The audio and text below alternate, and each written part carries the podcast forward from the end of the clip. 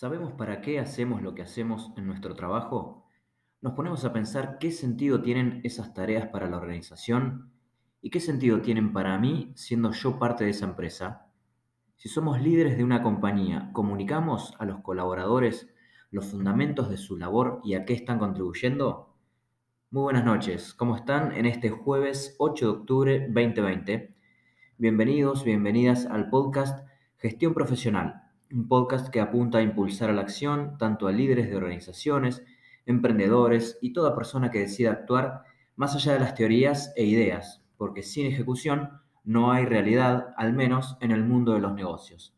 Soy Gerardo Paya y desde Bahía Blanca les traigo este tercer episodio para que juntos reflexionemos concretamente si como trabajadores conocemos el sentido de lo que hacemos en la organización de la que formamos parte.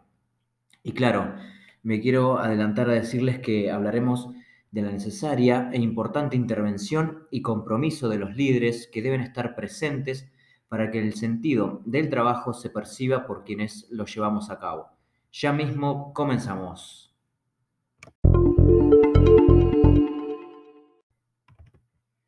Un ejemplo puntual y reciente que abordamos en una pyme me despertó la motivación de generar este episodio. Se trata de una empresa familiar cuyas instalaciones tienen un depósito donde reciben mercadería para su reventa, como muchas otras compañías.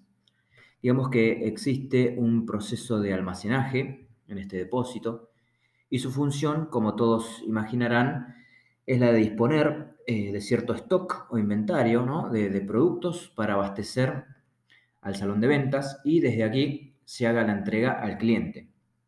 Hecha esta breve introducción, me quiero focalizar y que vayamos hacia lo que ocurre en aquel depósito de esta empresa. Dijimos que hay un proceso de almacenaje. Este proceso conlleva una serie de tareas que realizan algunos trabajadores con cierta frecuencia semanal y la labor más crítica ocurre cuando llegan a la organización pedidos de los productos directamente desde fábrica. Fíjense que en este caso no quiero mencionar el producto ni la industria, porque em, quiero que nos concentremos en los conceptos de tarea y proceso por ahora, para llegar finalmente al término de objetivo. Me refiero a tarea como la mínima parte que unidas a otras entre sí conforman un sistema o proceso cuyo resultado es un producto o servicio con valor agregado. Y cuando digo objetivos, no quiero entrar en describir sus características o que deben cumplir las siglas SMART, específicos, medibles, alcanzables, desafiantes y tener tiempo de alcance, sino algo más sencillo y concreto, objetivos como algo a lograr en el futuro a través de ciertas acciones.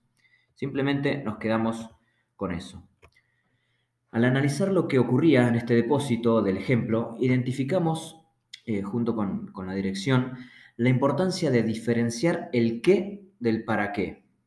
Entonces, lo que, lo que vimos es que los trabajadores del depósito habían confundido la tarea con el objetivo y no llegaban a comprender el proceso total de almacenaje, ya que desde la supervisión, durante años, les, indicaba, les indicaban, ¿no? desde la supervisión, que su objetivo era el de, por ejemplo, controlar la, mercadería cuando ésta llegaba, ordenarla por producto, limpiar cada zona del lugar, entre otras.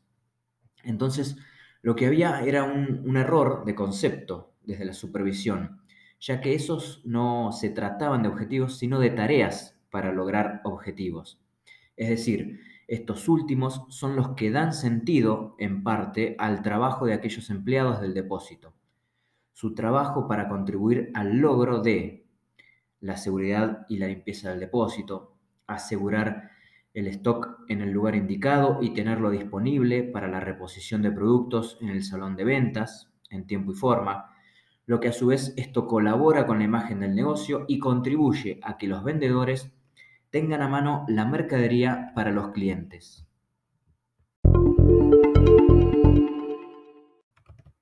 Entonces bien, es importante que quienes dirigen sectores y la empresa en su totalidad tengan claros los procesos de la misma, las tareas que forman parte de esos procesos y para qué existen.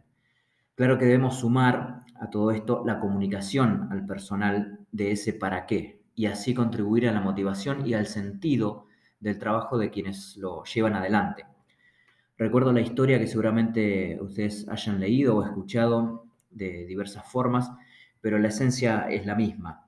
Cuenta que hay dos albañiles pegando ladrillos, uno arriba del otro, y le preguntan al primero, ¿para qué está pegando ladrillos? Y este contesta, para levantar una pared, mientras que el segundo, ante la misma pregunta, responde, para hacer una escuela que contribuirá a la educación de la ciudad. En este cuento claramente se ve la diferencia entre tarea y objetivo, y cuál de estos personajes tenía bien en claro ambos conceptos. Un episodio breve y concreto, pero que invita, o al menos este era el objetivo, hablando de objetivos, a reflexionar sobre la organización del trabajo y el sentido del mismo.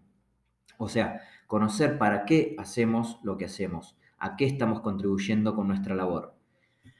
Así que bien, nos encontramos la próxima semana para más gestión profesional. Les digo buen fin de semana, saludos.